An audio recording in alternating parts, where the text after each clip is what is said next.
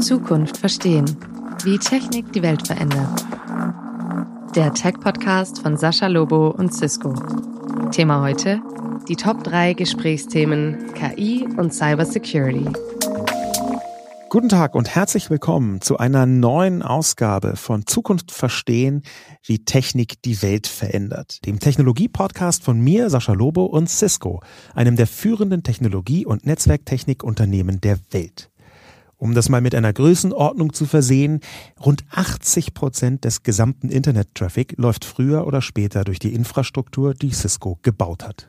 Wir haben heute nicht nur ein Thema, sondern eigentlich ein Schnittfeld aus zwei Themen, und zwar aus zwei der meist besprochenen und wie ich sagen möchte, zu Recht meist besprochenen Themen im Digitalbereich unserer Tage, nämlich einerseits künstliche Intelligenz und andererseits IT-Security.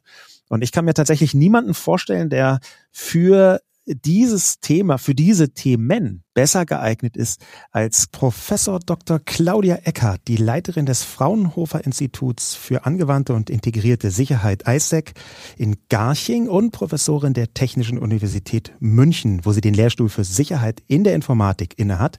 Sie ist außerdem Sprecherin des Fraunhofer Clusters of Excellence Cognitive Internet Technologies. Hallo, liebe Claudia Eckert. Grüße Sie.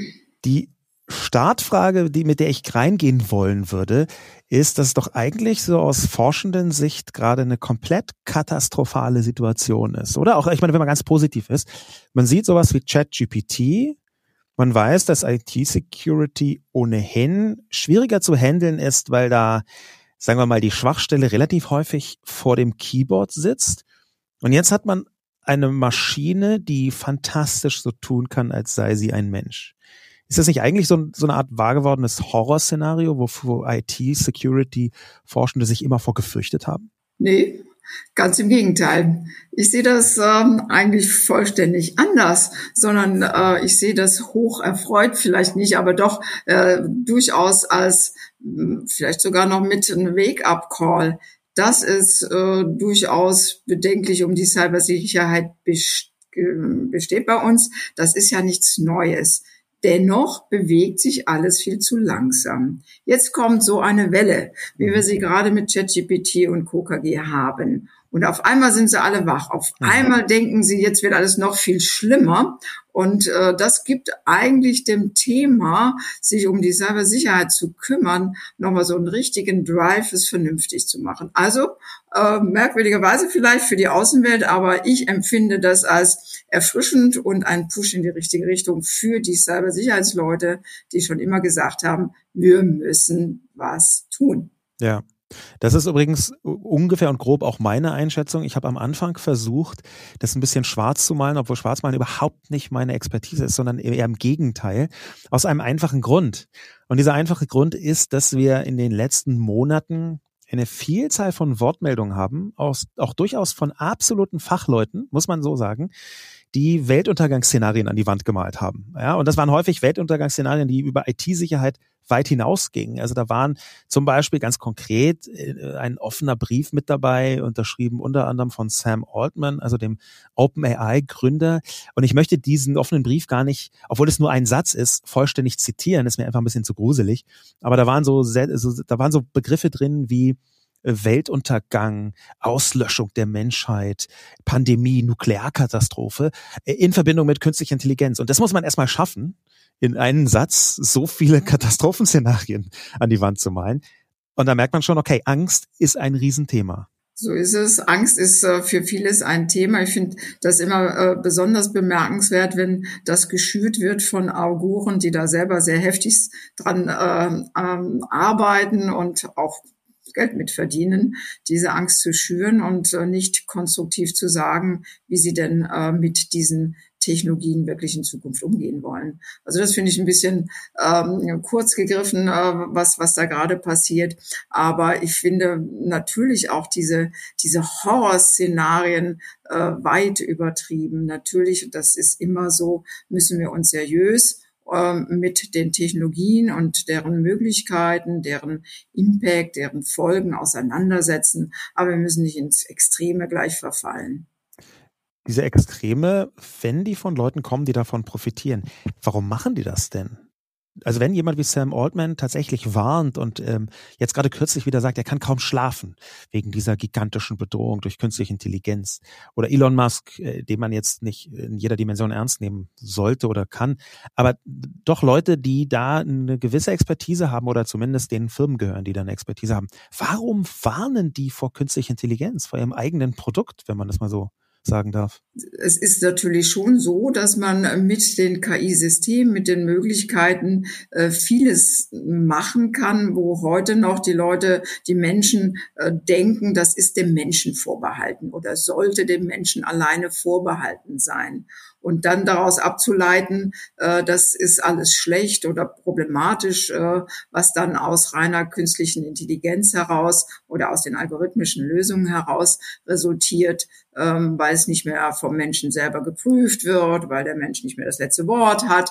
Ähm, das, das wäre dann per se schlecht da jetzt erstmal so eine Art Awareness zu wecken, dass man da schon ein bisschen drauf gucken muss, was passiert da wirklich, äh, wo sind mögliche Grenzziehungen, da sind, können wir ja vielleicht nochmal drüber reden. Das ist ja nicht verkehrt.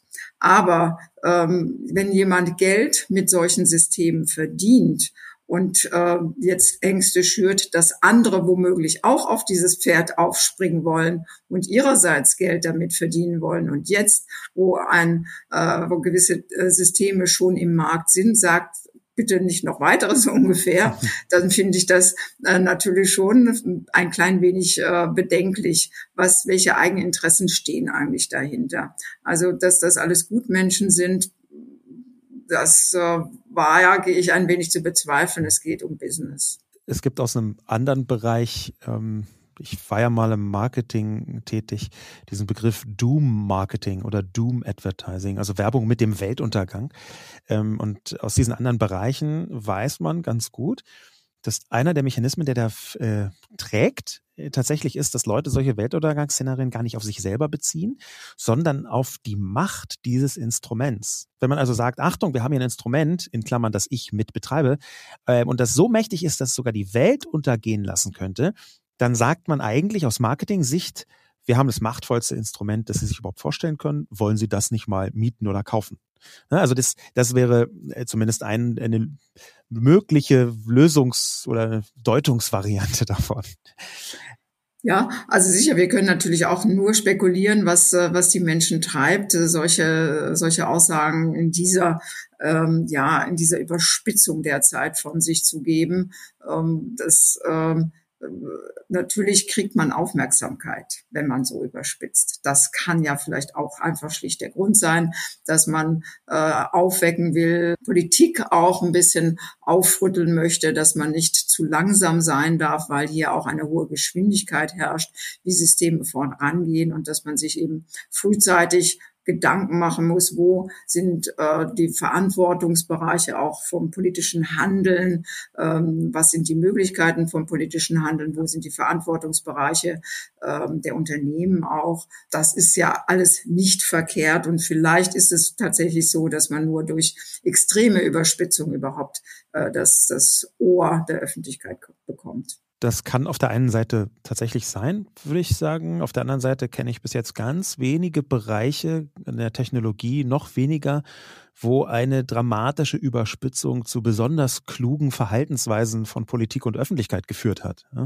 Da muss ich Ihnen leider recht geben. Das führte dann eher zu Schnellschüssen, Kurzschlusshandlungen, äh, ja, überalten Aktivismus. Was wäre denn eine sinnvolle Herangehensweise, wenn wir jetzt sehen, okay, ähm, KI und Security, da gibt es ein Schnittfeld, was uns durchaus beschäftigen wird in den nächsten Jahren auf vielerlei Hinsicht. Da werden wir ja definitiv noch drüber sprechen gleich. Aber was wäre denn eine sinnvolle Herangehensweise, zum Beispiel von der Politik oder von großen Unternehmen? Eine Möglichkeit wäre natürlich ähm, zu lernen, wie man aus der Sicherheitsbrille auch an solche Themen mal herangegangen ist.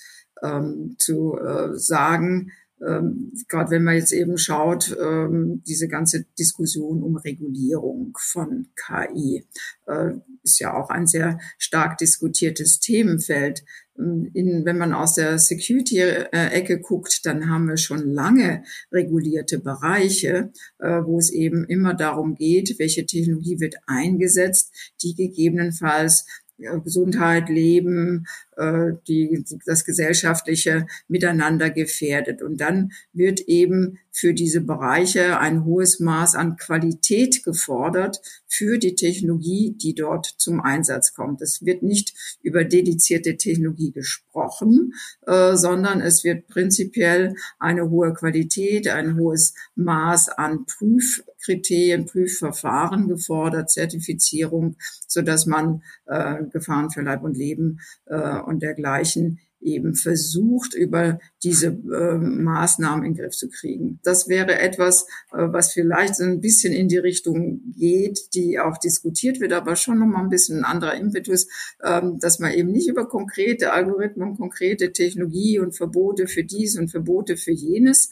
redet, sondern eben äh, schaut, es gibt ja schon Bereiche, von denen wir genau wissen, dass wir dort ein sehr hohes Maß an ähm, Forderungen haben an die, an die Qualität und die Funktionstüchtigkeit und Nachvollziehbarkeit jeglicher Verfahren, die wir da einsetzen, sei es zum Zugangskontrollieren, sei es zum äh, ja zum Schützen der der Daten vor Manipulation oder eben sei es zum Einsatz von KI, um irgendwelche äh, Ergebnisse automatisiert oder Prognosen zu erzeugen. Über Verbote zu agieren halte ich für keinen guten Ansatz. Erstens haben Verbote noch nie verhindert, dass etwas passiert. Ähm, da, danach müssen natürlich auch äh, Maßnahmen folgen, aber es hat nicht dazu geführt, dass etwas nicht passiert. Da gibt es ja so eine tatsächlich Befürchtung in der Szene, äh, wenn wir jetzt von Szene sprechen, also die Leute, die in der KI-Forschung äh, unterwegs sind in Europa. Und diese Befürchtung, die ich übrigens teile, ist, dass die EU anfängt, überzuregulieren, also fehl- und überzuregulieren. Wie real ist denn die Gefahr einer abwirkenden Überregulierung von künstlicher Intelligenz? Also diese Gefahr sehe ich sehr wohl. Also dass, ähm, dass hier wirklich wieder eingetaucht wird in ein Klein-Klein, äh, angefangen wird auf einer kleinen Technologiebasis äh, regulativ einzugreifen, ähm, an, an, anstatt eben eher über äh, eben über ähm, andere Maßnahmen nachzudenken, dass man äh, über die Qualität der Maßnahmen, über eben das äh, Prüfen, das Validieren nachdenkt und nicht an speziellen Systemen sich festhält. Äh, werden ja ganz konkrete Systeme da benannt, die man nicht äh, einsetzen möchte. Da macht man sich ähm, an Werten fest, die vielleicht nicht jeder teilt. Ähm, von daher äh, halte ich das äh, für, für generell nicht nur jetzt hier bei dieser Diskussion, die wir jetzt für die KI-Regulierung führen, die, der Detaillierungsgrad mancher Verordnung und Gesetzgebung, das schnürt alles ein. Hier sollte man eine etwas allgemeinere, auch technologieunabhängigere äh, Formulierung wählen, weil dann ändert sich ein bisschen was. In der Technologie muss man das Gesetz dann ändern, weil dieser Fall gerade eben nicht auch mit abgedeckt wurde. Wir müssen wieder lernen, äh, mit, mit generischen Regeln gut umzugehen. Ja. Ich denke, Sie spielen da darauf an, dass Mitte Juni diesen Jahres das EU-Parlament vorgeprescht ist und schon fast Fakten geschaffen hat, indem eine relativ klare, noch nicht ausformulierte, aber relativ klare Richtung erkennbar wurde, wurde zur KI-Regulierung. Und da stand zum Beispiel ganz explizit drin, dass biometrische Gesichtserkennung im öffentlichen Raum verboten werden soll. Ja, und das hört sich erstmal äh, total toll an. Wow, biometrische Gesichtserkennung. Ähm, auf der einen Seite, auf der anderen Seite wirkte das auf mich so. Ich verfolge ja die Regulierungsbemühungen gerade EU-seitig auch schon länger und intensiver. Das wirkte für mich so, als würde man was besonders gut Vermarktbares da reinschreiben, wovor viele Leute Angst haben und das kann man dann politisch verbieten und dann kann man sagen, ja, hier haben wir uns super drum gekümmert, oder? Biometrische Gesichtserkennung. Äh, ist das so ein Punkt? Genau, das, das ist so ein Punkt äh, oder diese Social Scoring äh, die wir natürlich ähm, auch aus anderen Kontexten, aus anderen ähm, Kulturkreisen kennen.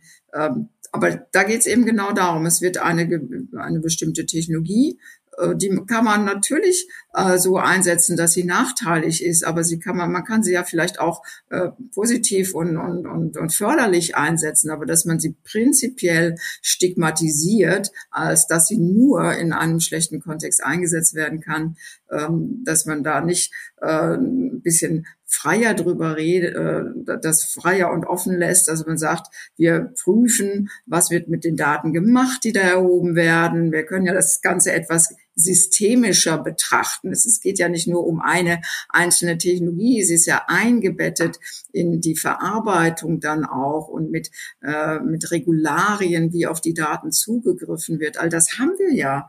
Äh, und das jetzt zu reduzieren wiederum auf nur eine einzelne Technologie, das halte ich eben für ähm, eben eine zu enge Regulierung und davon fürchte ich, haben wir dann zu viel. Ich würde gerne das ein bisschen aufspreizen mit einer Art Gretchenfrage, weil meine Empfindung ist, dass wenn wir von der Regulierung kommen, dass das Verständnis einer Technologie, das Verstehen einer Technologie dafür sehr entscheidend ist. Und diese Gretchenfrage, die ist schon ein bisschen gemein, weil sie eigentlich lautet, verstehen wir Menschen künstliche Intelligenz? Speziell jetzt in der letzten Ausfertigung generative künstliche Intelligenz, also solche, die schöpferisch tätig ist. Verstehen wir die? Können wir die überhaupt verstehen? Naja, also ich glaube, dass wir auch schon erstmal, ich gehe nochmal einen Schritt zurück, verstehen wir eigentlich das Gleiche unter dem Begriff künstliche Intelligenz. Da geht's ja schon los. äh, wenn man sich da anschaut, was die Leute äh, eigentlich darunter verstehen, da, da spreizt sich das Feld ja auch schon von, äh, ja, das, das sind äh, Technologien, die die kognitiven Fähigkeiten von Menschen ergänzen, verstärken, verbessern. Da würde man ja sagen, okay, das sind so die ganzen Assistenzsystemansätze, die wir ja so kennen, wunderbar. Dann gibt es ähm, aber äh, andere äh, Erklärungen, die sagen, na, na künstliche Intelligenz, ähm, das, ähm, das soll eben auch eigene Kreativität entwickeln. Da sind wir natürlich auf einem ganz anderen äh, mhm. Gebiet. Und ähm, die Frage, verstehen wir, ähm, es gibt mit Sicherheit genügend Experten, die die Prinzipien die dahinter äh, sich verstecken, verstehen. Die wissen, wie diese generativen Verfahren funktionieren, wie die im Prinzip äh, die tiefen neuronalen Netze, die als Technik da dahinter stecken, wie sie funktionieren.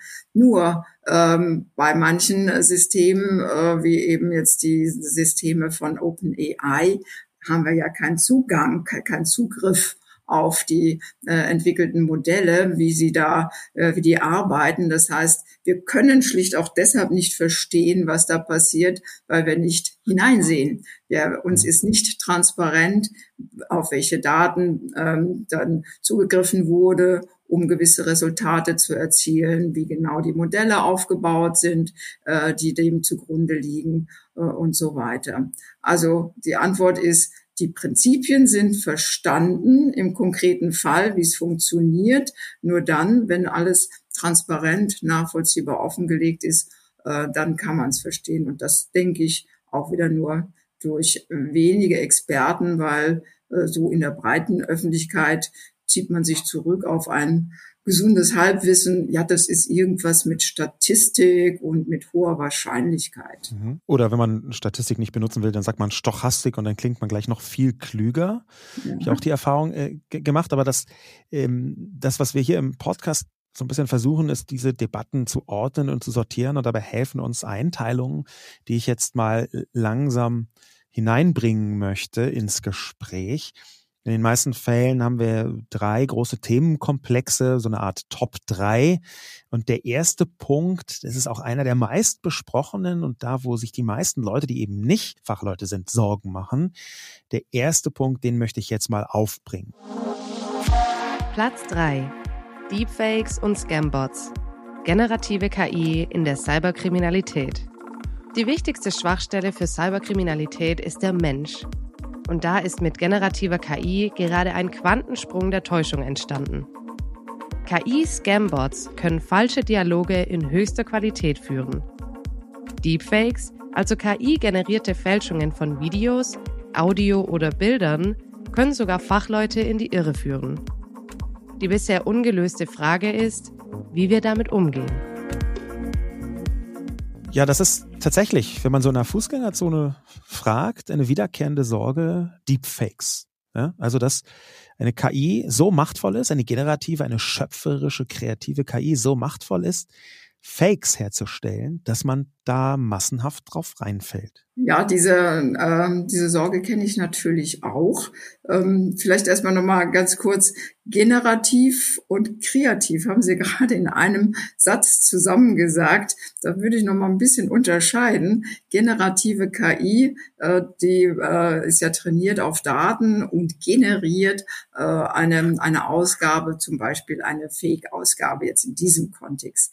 Kreativ wäre ja, wenn Sie vollkommen losgelöst irgendwie assoziiert, äh, ohne Wahrscheinlichkeitsberechnung zugrunde liegend irgendwas generieren würde. Aber sie macht das schon. Die KI generiert schon auf der Basis von antrainierten Daten, wo sie mit hoher Wahrscheinlichkeit äh, sagt, okay, wenn ich jetzt das und das hinzufüge, dann sieht das eben aus wie Sascha Lobo. Äh, und wenn ich noch ein bisschen an der Stimme feile, ich habe ganz viele Trainingsdaten von Herrn Lobo, weil er so schöne Podcast macht, ähm, dann kann ich den ganz prima klonen. Und schon äh, kann man diese Inkredenzien zusammenfügen, äh, dann auch noch die KI antrainieren, aus angelernten Wortfetzen neue Sätze zusammenzubasteln. Und dann wird Ihnen, Herr Lobo, ein Satz in den Mund gelegt, den Sie nie im Leben gesagt haben. Das ja. ist ja dann so ein Fake, von dem wir sprechen. Und solche Dinge äh, werden natürlich sehr einfach generiert werden und können natürlich zur Desinformation erheblich ja. beitragen. Aber wir müssen uns natürlich auch klar sein, das ist, die Desinformationswelle startet jetzt ja nicht mit Deepfakes. Ja. Wir, wir, leben ja schon lange in diesen fürchterlichen äh, Informationsblasen, wo alles nur bestärkt ist, was man selber schon immer dachte, dass das real sei. Und ähm, das, das sind ja gar nicht unbedingt mal äh, von künstlicher Intelligenz erzeugte Fakes, sondern äh, da werden ja auch von Menschen mehr mehr oder minder viel Unsinn erzeugt. Das heißt, ähm, Desinformation und hineinfallen, reinfallen auf ähm, gefälschte Informationen, auf Blasen, das ist eigentlich das, was uns alle besorgen sollte nicht erst Deepfakes. Das stimmt. Ich habe übrigens kreativ deswegen dazu gesagt, weil ähm, zum einen das Generativ hört sich für meine Begriffe zu harmlos an. Selbst wenn das eine stochastische Kreativität ist, ist das, was da rauskommt, sagen wir mal im Bereich Musik zum Beispiel oder auch teilweise im textlichen Bereich, aus Sicht der allermeisten Menschen tatsächlich kreativ. Insofern eine Art Neuschöpfung. Ja, man kann ja jetzt im textlichen Bereich auch sagen, okay, 80 Prozent der Texte, die in so einem durchschnittlichen Medium, professionellen, redaktionellen Medium geschrieben werden, die sind jetzt auch nicht der Gipfel der Kreativität verbaler Natur, vorsichtig gesagt. Insofern, das, was in den meisten Fällen mit Kreativität gemeint ist, im Alltagsgebrauch, reicht sowas wie ChatGPT schon heran, ne, in, in seiner generativen Annäherungsweise. Und das ist auch ein wichtiger Hebel, glaube ich, wenn wir von Scambots sprechen, wenn wir von Betrügereien sprechen oder wenn wir davon sprechen, dass es in der Vergangenheit schon sehr erfolgreiche Angriffswellen es gab, die mit generativer KI noch wirkmächtiger werden dürften. Ich spiele jetzt, jetzt zum Beispiel ganz konkret auf ähm, Emotet an. Ja, eine der erfolgreichsten Chart-Softwares, die es in den letzten zehn Jahren gab. Ähm, Emotet hat ähm, als Schadsoftware, ist ein Makrovirus, ein sogenannter, der äh, hauptsächlich so über äh, Microsoft Office-Dokumente äh, sich verbreitet hat und dann per Mail. Der war deswegen so erfolgreich, weil er Mails geschrieben hat mit vermeintlichen Office-Dokumenten im Anhang. Und diese Mails kamen von Leuten, wiederum vermeintlich, es war in Wirklichkeit nur deren Rechner infiziert, von Leuten, mit denen man gerade vorher noch gemailt hatte. Ja, das, das war also der Trick. Emotet hat geschaut, mit wem hat man gemailt und hat dann eine Reply-Mail geschrieben. Ja, und da, also das ist ein bisschen vereinfacht, die ganze Situation. Aber das hatte zeitweise unglaubliche Erfolgsraten. Ja, da war es eine Erfolgsgeschichte im, im allerschlechtesten Sinn, Emotet. Und jetzt kann man sich vorstellen, wenn so, eine, so, ein, so ein Virus, wo ein simpler Klick reicht, um ganze Netzwerke zu infiltrieren, wenn der auch noch generativ antwortet und sagen wir mal, einen Text liest, daraus Versatzstücke nimmt und dann eine sehr persönliche Mail schreibt, warum es jetzt wichtig ist, genau darauf zu klicken. Sogar vielleicht in der Klangfarbe des Textes von demjenigen, der die wirklich hätte schreiben können. Dann ist das doch heute schon möglich, A, und B, leicht vorstellbar, dass das eine noch größere Angriffswelle wird als Emotet. Ja, vollkommen richtig. Also natürlich ist das jetzt schon äh, möglich. Man kann ja auch, wer, wer das vielleicht schon mal ausprobiert hat, mit ein bisschen äh, geschickter Formulierung die äh, ChatGPT und Co. Äh, dazu bringen, äh, solche solche Dinge zu, zu generieren. Also, ne, die erste kleine Hürde ist mal, wir sind eh, wir haben ethische Regeln und wir machen das nicht, aber man kann es ein bisschen anders äh, anfragen und dann kriegt man das genau auf dem Tablett serviert. Also ähm, die sind noch sehr einfach zurzeit, aber äh, natürlich schreiten die voran und können komplexe äh, solche ja äh, solche Phishing, solche Angriffsmails, solche äh, wirklich sehr hoher Schadwirkung versehene Kampagnen, ganze, ganze Kampagnen, die da gestartet werden, ähm, automatisiert generieren. Und das kann dann äh, von auch von Leuten gemacht werden, die eben keine äh, ja, Expertise haben in diesem Themenfeld. Von daher ist es sehr, sehr berechtigt, darüber nachzudenken. Das tun wir natürlich auch als Sicherheitsmenschen, äh, zu fragen, was bedeutet das. Wir sind ja so ein bisschen gekommen von den Deepfakes. Das habe ich mhm. eher so auf, auf Audio, Video, mhm. sowas bezogen. Die ganzen Medien, die, die hier kopiert werden. Ähm, jetzt sind wir hier bei den äh, stärkeren Angriffsmöglichkeiten auf der Basis generativer KI. Das eröffnet tatsächlich ähm, ein, ein, ein großes Problemareal. Das muss man einfach sagen. Ähm, ist einfach etwas, womit wir uns ganz klar auseinandersetzen müssen, in dem Sinne, dass wir verstehen müssen, was ist möglich. Das heißt, wir müssen die, die ganzen KI-Systeme auch gut kennen. Wir müssen verstehen, was, wie leicht kann man irgendwas erzeugen. Aber noch viel mehr müssen wir an unseren Systemen arbeiten, dass das alles nicht erfolgreich ist. Das ist genau das, was ich am Anfang sagte. Dieser Weckruf, wir können mhm. ja nicht jammern, jetzt gibt's noch schlimmere und noch wirkmächtigere Angriffe, aber gleichzeitig die Hände in den Schoß legen. Mhm. Das geht eben nicht.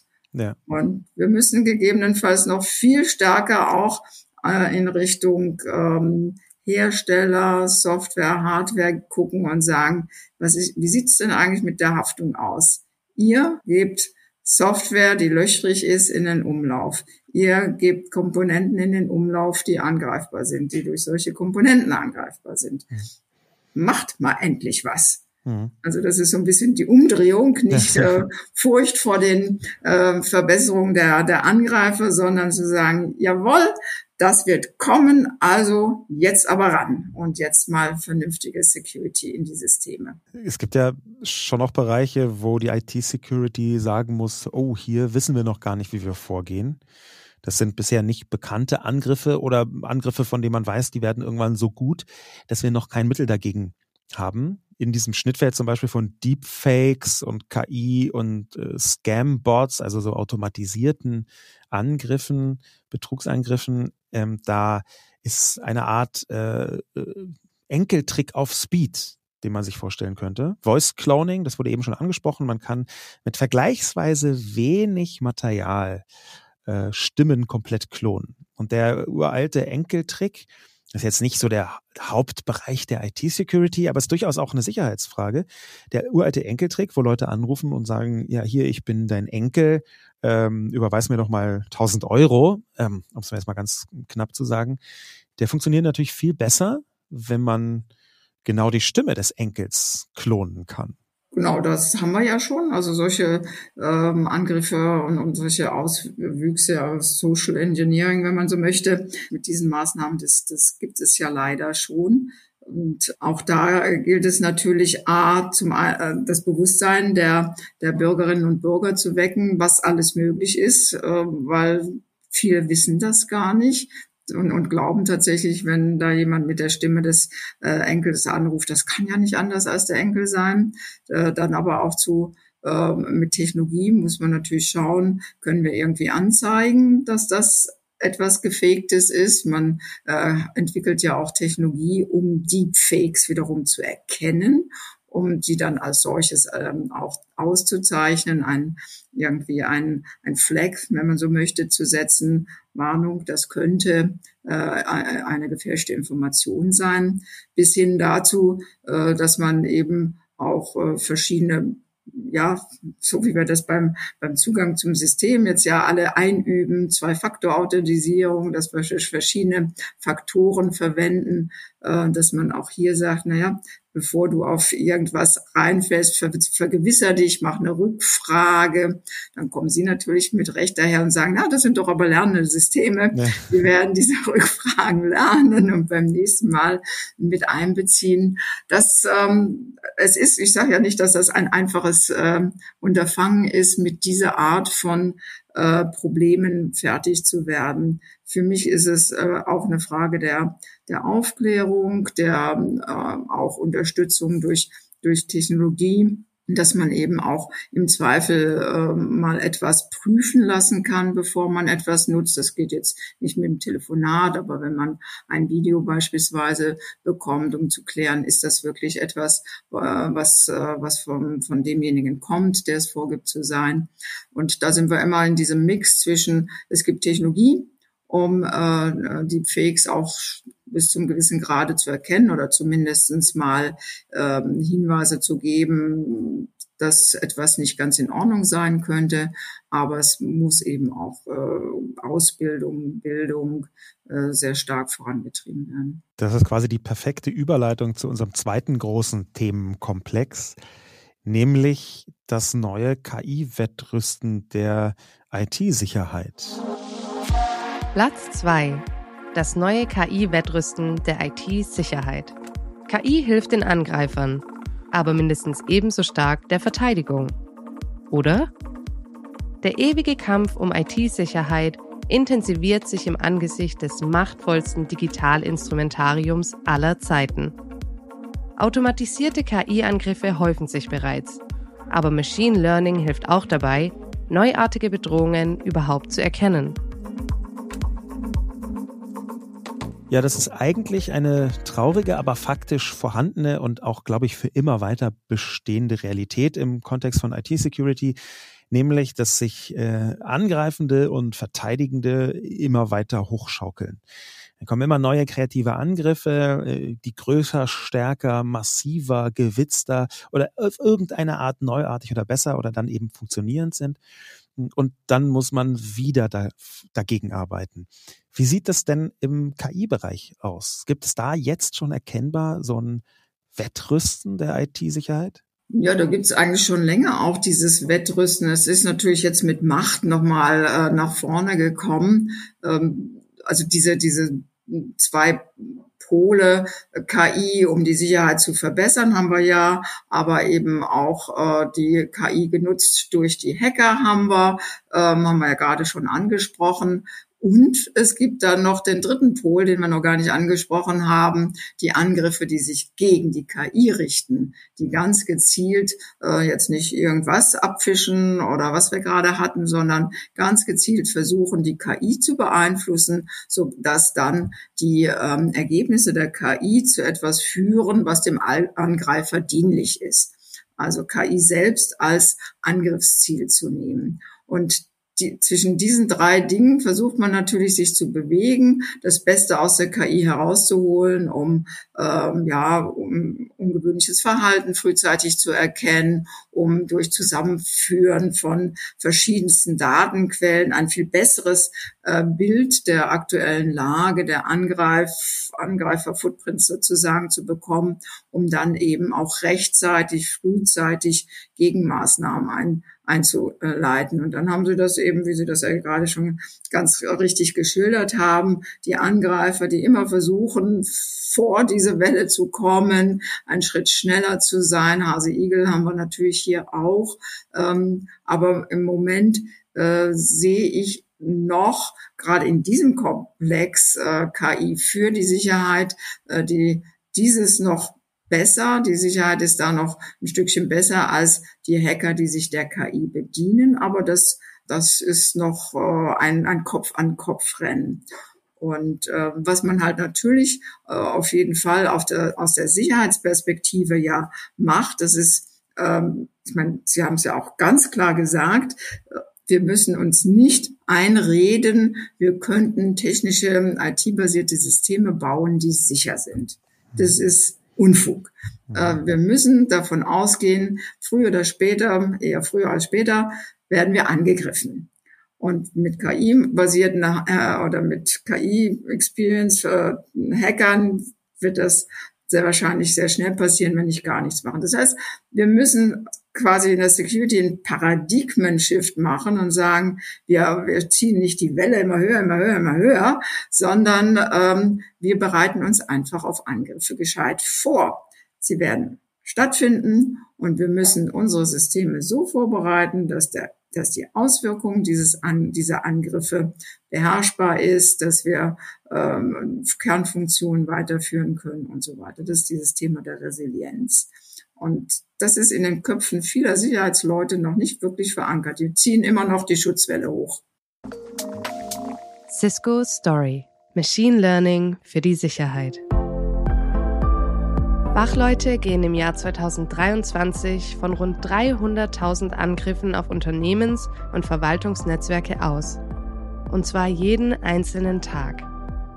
Mit dem Cisco Cybersecurity Readiness Index wurden mit 6.700 Expertenbefragungen weltweit das Ausmaß in diesem Jahr veröffentlicht.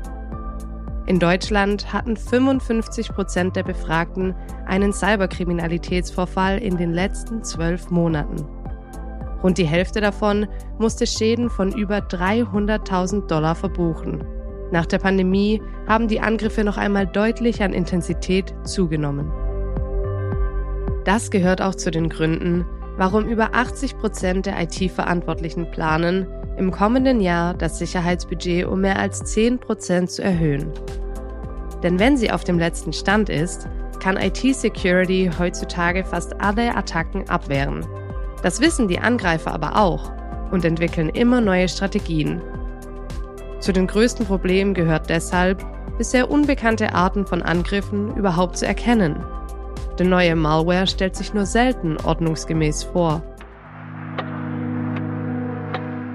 An dieser Stelle setzt Cisco Machine Learning ein, also eine spezielle Form der künstlichen Intelligenz, die mithilfe von Mustererkennung in großen Datenmengen funktioniert. Holger Unterbrink ist Technical Leader und Security Researcher bei Cisco Talos.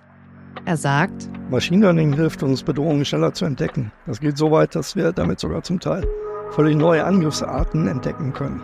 Es gibt da eine Vielzahl von Machine Learning-Algorithmen, die es uns deutlich erleichtern, die Nadel im Feuerhaufen zu finden. Anomalien in den Datenflüssen werden daraufhin analysiert, ob irgendwelche Muster darin auf Malware schließen lassen. Das reicht von der Erstellung neuer User mit merkwürdigen Mailadressen über ungewöhnliche Verhaltensweisen von vielen Nutzern oder die rasche Zunahme von Traffic auf bestimmte Server. So lernt die künstliche Intelligenz bei jeder Anomalie dazu, um schneller und besser neue mögliche Kriterien von Angriffen zu kategorisieren und zu identifizieren. Mit Machine Learning kann Cisco auf diese Weise immer neue Schadsoftware erkennen die zuvor noch nie in freier Wildbahn beobachtet wurde. Und das macht nicht nur Cisco-Software wie WebEx sicherer, sondern das ganze Internet.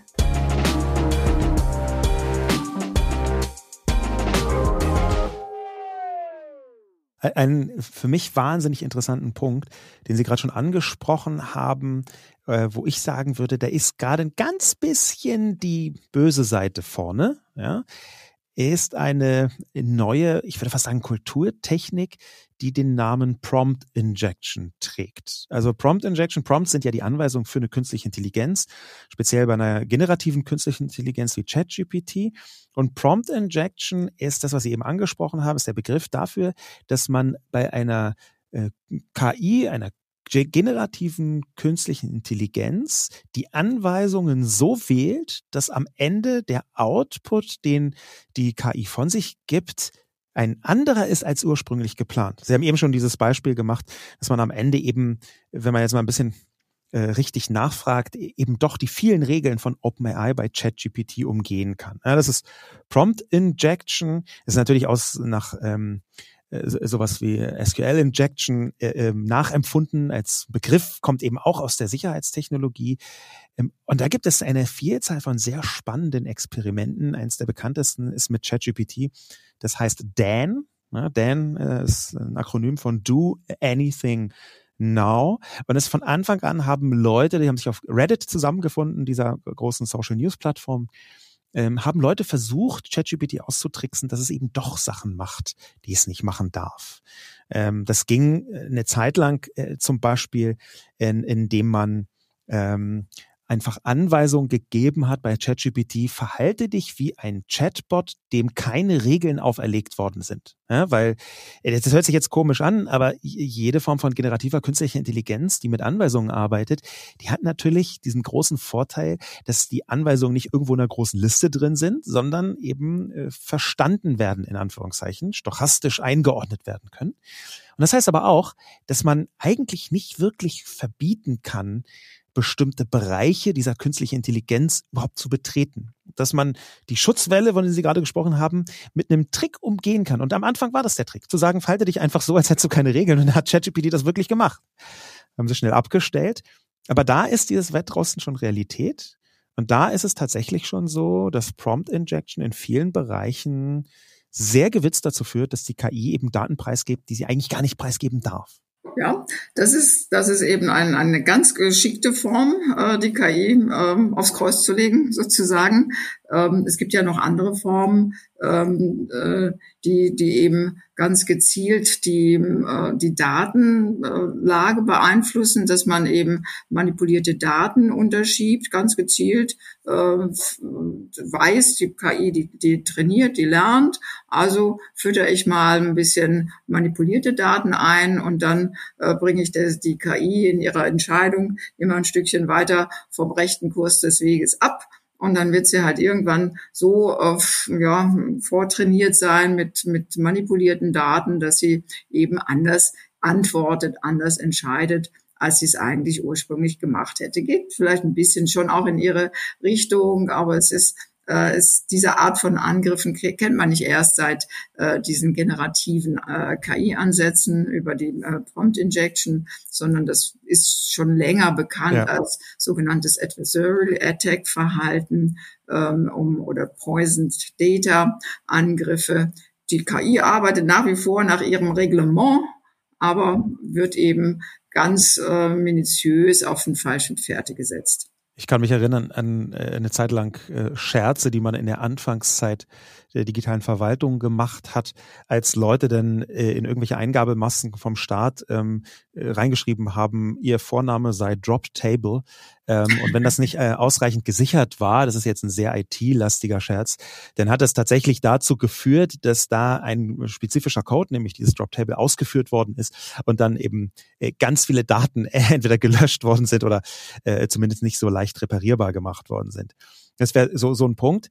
Was ich jetzt aber bei generativer KI besonders äh, spannend finde, den Ansatz dahinter, ist, dass plötzlich Menschen zu Hackern werden können, die nicht eine einzige Zeile programmieren können, weil die Sprache selbst gewissermaßen zur Maschinensprache wird und die KI menschliche Sprache als Anweisung verstehen kann, die durchaus Auswirkungen auf ihr Innenleben haben kann. Ja, das ist so, äh, dass äh, man muss aber natürlich immer noch eines sagen. Ähm, was generiert wird, ob das wirklich auch die Qualität eines, äh, eines guten Angriffs hat, ist nicht immer gegeben.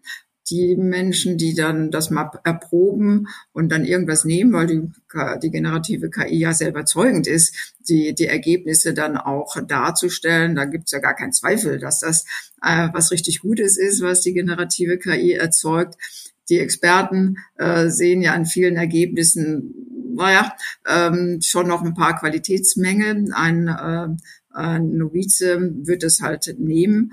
Mag ja für seine Belange dann auch ausreichen, wenn wir jetzt von Angreifern sprechen.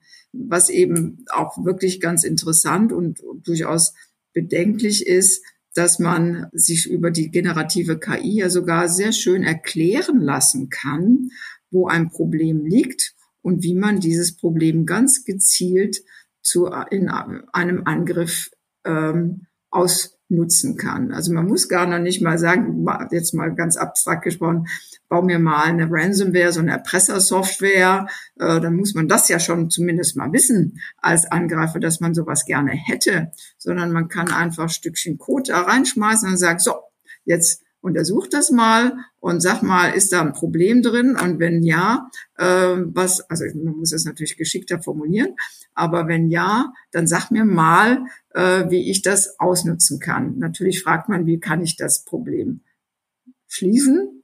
Aber man kriegt sofort die Information, wie ein Angreifer vorgehen würde. Jetzt kann ich natürlich sagen, das ist ja natürlich grotesk problematisch die ja naiven An Hacker, jeder, jeder kann wirklich problematische äh, Hacks hier produzieren und konstruieren und wir werden von allen Seiten ähm, bedroht damit. Auf der anderen Seite kann man natürlich auch sagen, das ist doch super. Das ist ja ein super Instrument, um die Vielzahl der Menschen mal in der, auf eine einfache Art und Weise aufzuschlauen. Es gefällt mir deswegen wahnsinnig gut, weil ich sonst in den allermeisten Gesprächen, erst recht im Bereich KI, ähm, diejenige Person bin, die da durch ähm, sehr offensiven Optimismus auffällt. Das, äh, das freut mich, dass Sie diese Rolle äh, jetzt äh, einnehmen und zu sagen, nein, natürlich ist diese Entwicklung positiv zu betrachten und zu sagen, natürlich ist hier der technologische Fortschritt, der hat einen gigantischen Sprung gemacht. Das bezweifelt fast niemand, vor allem einen Sprung, das ist noch wichtiger, den auch Laien und Laienen schnell begreifen können. Man mit ChatGPT merkt man sofort, ah,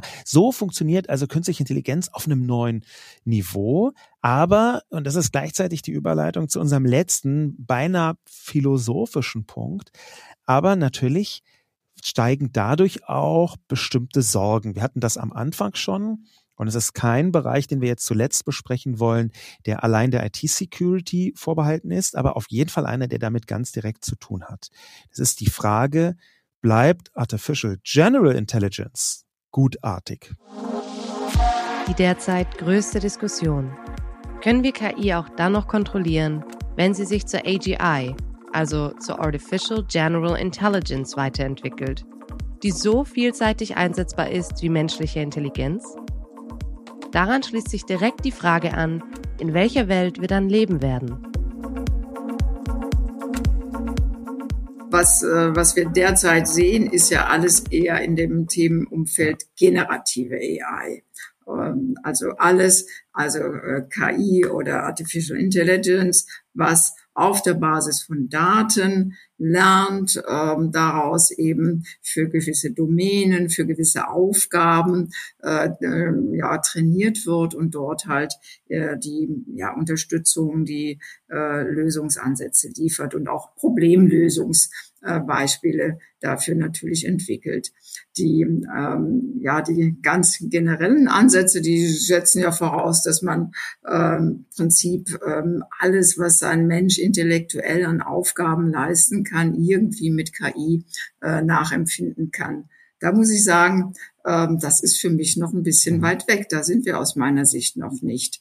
Ähm, und deshalb kann ich jetzt nicht darüber spekulieren, äh, läuft das in eine falsche oder eine richtige Richtung. Äh, da wird ja noch aus meiner Sicht, jedenfalls so wie ich das so überblicke, sehr stark drüber nachgedacht, wie solche KI-Systeme aussehen werden.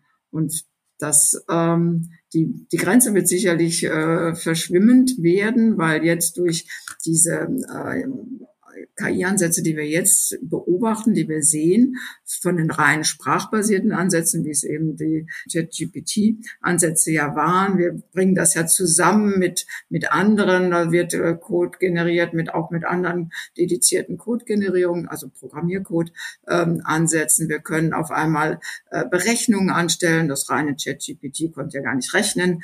Ähm, jetzt haben wir das zusammengebracht mit solchen Ansätzen. Wir kombinieren verschiedene Medien, multimedial ähm, und multimodal.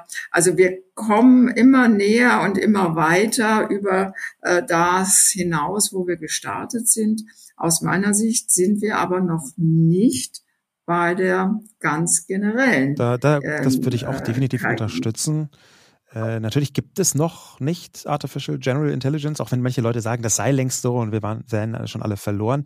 Das würde ich eher nicht sagen, aber man erkennt in den letzten Wochen und Monaten ja nicht nur einen relativ schnellen Fortschritt, sondern auch schon Ansätze, die zumindest in die Richtung gehen. Ich spiele auf Auto-GPT an, also Auto-GPT äh, geschrieben, ähm, wo ein Programmierer so ein paar kleine Schrittchen in die Richtung unternommen hat. Auto-GPT äh, basiert natürlich auch auf äh, äh GPT, auf diesem großen Sprachmodell dahinter. Äh, es kann allerdings ein bisschen mehr und dieses bisschen ist ziemlich entscheidend. Es kann zum Beispiel selbst Prompts schreiben, nicht nur für sich selber, sondern auch für andere künstliche Intelligenzen, die es dann über eine Schnittstelle andockt. Es kann zum Beispiel Software schreiben und die anschließend auch exekutieren also ausführen im Netz und es kann ähm, andere Bots beauftragen, Dinge zu tun, die es selbst nicht hinbekommt. Und vielleicht die entscheidende Tätigkeit ist aber, wenn man Artificial General Intelligence äh, mal so grob für den Hausgebrauch übersetzt als menschenähnliche Problemlösungsfähigkeit, ähm, dann kann diese KI, AutoGPT, große Aufgaben, die eine klassische KI nicht bewältigen kann, weil sie zu umfangreich sind, unterteilen in kleinere, viel eher maschinenlösbare Aufgaben. Und diese Unterteilungsfähigkeit äh, scheint mir äh, zusammen mit dem Beauftragen von anderen KIs, was Sie eben ja auch schon angesprochen haben, doch ein Schritt in diese Richtung. Ja, also eine, eine äh, gewissermaßen Konkurrenzprodukt zu AutoGPT heißt dementsprechend auch Baby AGI, ja, also die Baby-Version von Artificial General Intelligence weiß, ich kann nicht sagen und ich lasse mich auch auf keine Prognose ein, ob das jetzt noch zwölf Monate dauert, zwölf Jahre oder 50 Jahre. Ich weiß aber, dass ganz viele Prognosen von ausgewiesenen Fachleuten äh, in jüngster Zeit genau in diesem Bereich die Geschwindigkeit der Entwicklung unterschätzt haben. Ja, das will ich jetzt mal ähm, nicht ausschließen, dass, dass ich da zu naiv drauf schaue, dass ich denke, wir sind da noch zu weit weg von einem wirklich funktionierenden ähm, so allgemeinen AI, die wirklich die ganzen ähm, ja, Fähigkeiten eines Menschen äh, in Gänze der, äh, ja, aufgreifen kann. Die Frage ist natürlich für mich auch, was wollen wir eigentlich unter den, ähm, den ganzen mhm. Fähigkeiten eines Menschen wirklich verstehen? Und das eine sind diese ja, was man ja immer hat, diese kognitiven Sachen. Die haben jetzt auch Problemlösungsfähigkeit und ähm, Zusammenhänge erkennen, Ableitung, Prognosen daraus. Da sind ja die KIs sowieso besser als die, was ein Mensch im, im einzelnen Fall tun kann. Aber es wird natürlich schon schwieriger, aus einer Domäne raus Gesamtbilder äh, zusammenzubringen, ein, ähm, ein Verständnis zu entwickeln für Situationen. Aber es wird aus meiner Sicht vollkommen unklar, wie eine solche menschähnliche KI agiert, wenn wir an solche Dinge gehen wie, was ist denn eigentlich Bewusstsein? Was ist ähm, eigentlich Empathie? Was sind Gefühle? Äh, dies, sagenumwobene Bauchentscheidung bei irgendwas, die, was merkwürdigerweise ganz häufig äh, eine vernünftige Entscheidung ist, aber dadurch eigentlich durch, durch Logik und durch Ableiten aus dem Gelernten gar nicht immer nachvollziehbar ist. Was ist eigentlich mit all diesen Dingen, Empfindungen, die wir haben als Mensch, die uns als Mensch, äh, ja, als Mensch ausmachen? Sind wir da auch schon so weit mit dieser KI, dass wir auch dieses äh, nachempfinden wollen und können? Oder wollen wir eigentlich eher nur wirklich die reinen kognitiven Fähigkeiten, die Fülle der Informationen geschickt zu verknüpfen, um schneller zu besseren Resultaten zu kommen. Wenn wir letzteres nur angucken, glaube ich schon, da, da, da gehen wir ein Stück sehr äh, schnell voran. Wenn wir das komplexe Wesen Mensch mit all seinen sozialen Verhaltensweisen äh, mit ähm, hier abbilden wollen. Das sehe ich noch nicht. Das ich, möchte ich auch eigentlich nicht ja, sehen. Verstehe. ja, das kann ich gut nachvollziehen, dass man einen Teil davon nicht möchte. Und das ist tatsächlich auch, wäre jetzt auch meine Einschätzung, die ist jetzt viel weniger äh, fachlich von der Informatikseite, sondern eher so nach gesellschaftlichen ähm, und technologiehistorischen Leitlinien eigentlich begründet. Ähm, und dann wieder fällt mir immer dieses Beispiel ein von Jan LeCun, was für mich Das ist äh, im Dezember diesen Jahres bekannt geworden. Das ist für mich ein ganz eindrucksvolles Beispiel, dass äh, KI da schon noch eine besondere Sphäre darstellt, was die, sagen wir mal, Vorhersagefähigkeit angeht. Also wie gut kann man eigentlich selbst als Fachperson einschätzen, in welche Richtung das geht. Und das ist überhaupt nicht in Form von Angriff oder so, sondern das ist einfach für mich habe ich das gemerkt. Es gibt ein inzwischen berühmt gewordenes Video von Jan LeCun. Das ist quasi der Chef-KI-Forscher von Facebook. Ein sehr berühmter französischer Informatiker, der den äh, Turing-Preis äh, gewonnen hat 2018, quasi den Nobelpreis der künstlichen Intelligenz und der Informatik. So könnte man das bezeichnen. Also jemand, der mit zu der absoluten KI-Elite des Planeten gehört. Das war völlig ohne äh, Zweifel. Und der sagt im Januar 2022, ähm, ich, ich paraphrasiere das, aber es ist fast wörtlich, ähm, dass wenn er ein Notizbuch auf den Tisch legt und dann den Tisch schiebt, dann ist es für jeden Menschen klar, das Notizbuch bewegt sich mit. Aber eine künstliche Intelligenz wird das noch nicht mal in der Version GPT 5000 verstehen. Das sagt er im Januar 2022. Im November 2022, beziehungsweise dann im Dezember, kommt ChatGPT raus. Nicht mit GPT 5000 äh, dahinter, sondern mit GPT 3.5 dahinter, so hat es OpenAI selbst genannt. Ähm, und dieses Video hat jemand auf Twitter gewitzterweise und auch ungerechterweise, wie ich finde, gekontert mit genau der Beschreibung, wie ChatGPT gefragt wird, was passiert mit einem Notizbuch, wenn ich es auf den Tisch lege und dann bewege ich den Tisch und ChatGPT antwortet genau mit der physikalisch richtigen Lösung von diesem Phänomen. Das heißt für mich übersetzt, im KI-Bereich kann es passieren, dass sogar ausgewiesene Fachleute, Leute, die sich da sehr intensiv mit beschäftigen, wir alle im Netz letztlich, nicht ganz genau sagen können, was genau passiert in den nächsten zwölf Monaten, in den nächsten 24 Monaten, in den nächsten fünf Jahren. Und ich glaube, das ist auch gar nicht ein Angriff auf die KI-forschenden Welt. Ganz im Gegenteil. Ja, ich, ich glaube, das ist, da sind gerade, werden gerade unglaubliche Fortschritte geleistet, auch im Sicherheitsbereich. Aber vielleicht ist es so ein bisschen, auch Demut zu lernen. Und die Demut jetzt nicht nur gegenüber der Natur, sondern auch Demut gegenüber den Möglichkeiten von Technologie, die vielleicht manchmal im KI-Bereich größer sind, als wir uns das im Moment vorstellen können, oder? Ja, mit Sicherheit. Und ich, aber ich habe hier so noch eine ganz andere Vermutung, aber das weiß ich natürlich überhaupt nicht, ob das zutrifft. Wir sind ja alle erschlagen gewesen, ob der riesigen Datenmengen, die äh, verwendet wurden, um das, äh, die Modelle anzutrainieren. Jetzt geht's ja leichter, jetzt kann man ja viel schneller auf der Basis dieser vorhandenen Datenmodellen weitergehen. Aber das war ja ein ungeheurer Kraftakt, ähm, diese Daten, ähm, diese Millionen von Parametern anzulernen. Und ich kann mir schon vorstellen, dass man äh, noch am Anfang letzten Jahres dachte, kein Mensch wird diese Gelder, diesen Kraftakt machen. So. Äh, und, und das, was sie eben sagte, und jetzt konnte die, der ChatGPT genau die richtige Antwort geben, kann ja auch schlicht und ergreifend daher kommen, dass dieses Video online war und das gelernt hat, äh, das muss die Antwort sein. Mhm. Äh, um es mal ganz ja. platt zu sagen. Das stimmt, ja. Das kann ja sein, dass überhaupt kein Verständnis für die physikalischen Phänomene da ist, sondern nur nachgeplappertes Gelerntes. Also ja. ich weiß es nicht, aber auch das muss man alles kritisch natürlich beleuchten. Auf jeden Fall. Und dann, was nachgepöppertes Gelerntes betrifft, da würde ich dann jetzt auch nicht den Mensch grundsätzlich als davor gefeit betrachten. Ja, ähm, das weiß ich leider ärgerlicherweise aus eigener Anschauung auch. Es bleibt die Frage, wenn, auch wenn Sie gesagt haben, Sie wollen da nicht spekulieren, wenn irgendwann eine Artificial General Intelligence da wäre, ja, also quasi äh, angenommen, Apple stellt in drei Jahren ein iPhone vor, das hauptsächlich aus einer Art Super Siri besteht, ja, eine Art Super Siri, ähm, die menschenähnlich vorgehen kann. Ist denn gesichert oder glauben Sie, dass eine solche Artificial General Intelligence in den Griff bekommen werden kann? Wenn wir heute schon die generativen künstlichen Intelligenzen sehen, die man mit ein paar Tricks dazu bringen kann, dann doch wieder ein bisschen unangenehmer zu werden.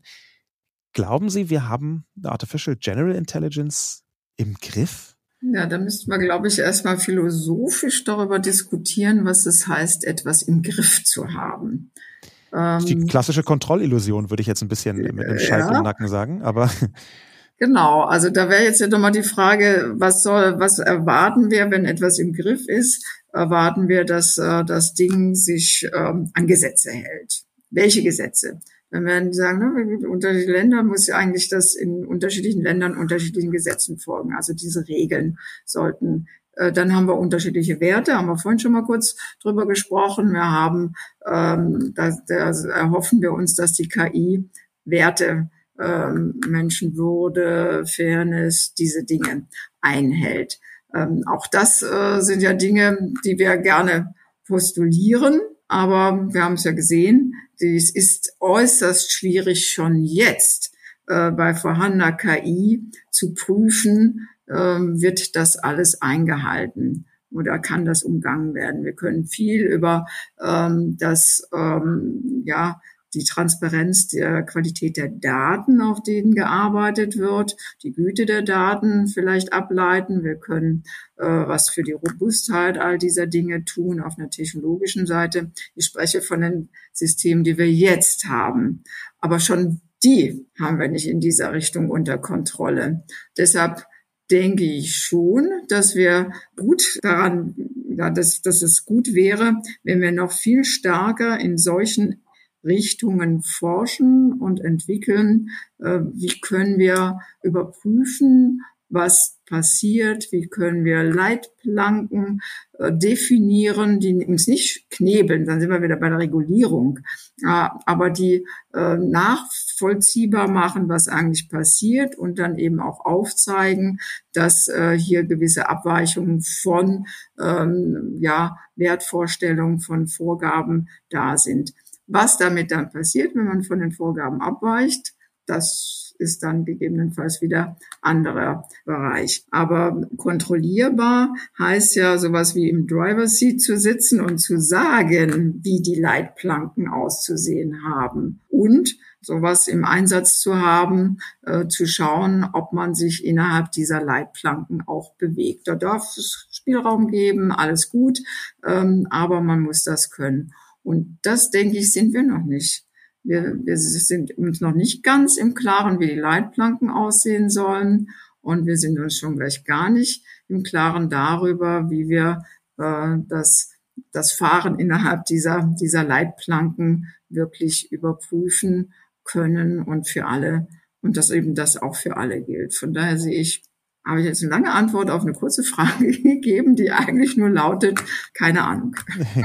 Ich fand, da war mehr drin als keine Ahnung. Und was ich besonders gut fand an, an dieser, ich würde sagen, abschließenden Antwort unseres Gesprächs war, dass Sie, wie ich es mir besser hätte nicht wünschen können, sehr, sehr positiv auf eine Entwicklung schauen, die von ganz vielen Menschen eher negativ gesehen wird. Und dass Sie es aber trotzdem geschafft haben, ganz zum Schluss noch einen ganz kleinen Tropfen bittere Medizin in diesen ansonsten honigsüßen Trunk hineinzumischen.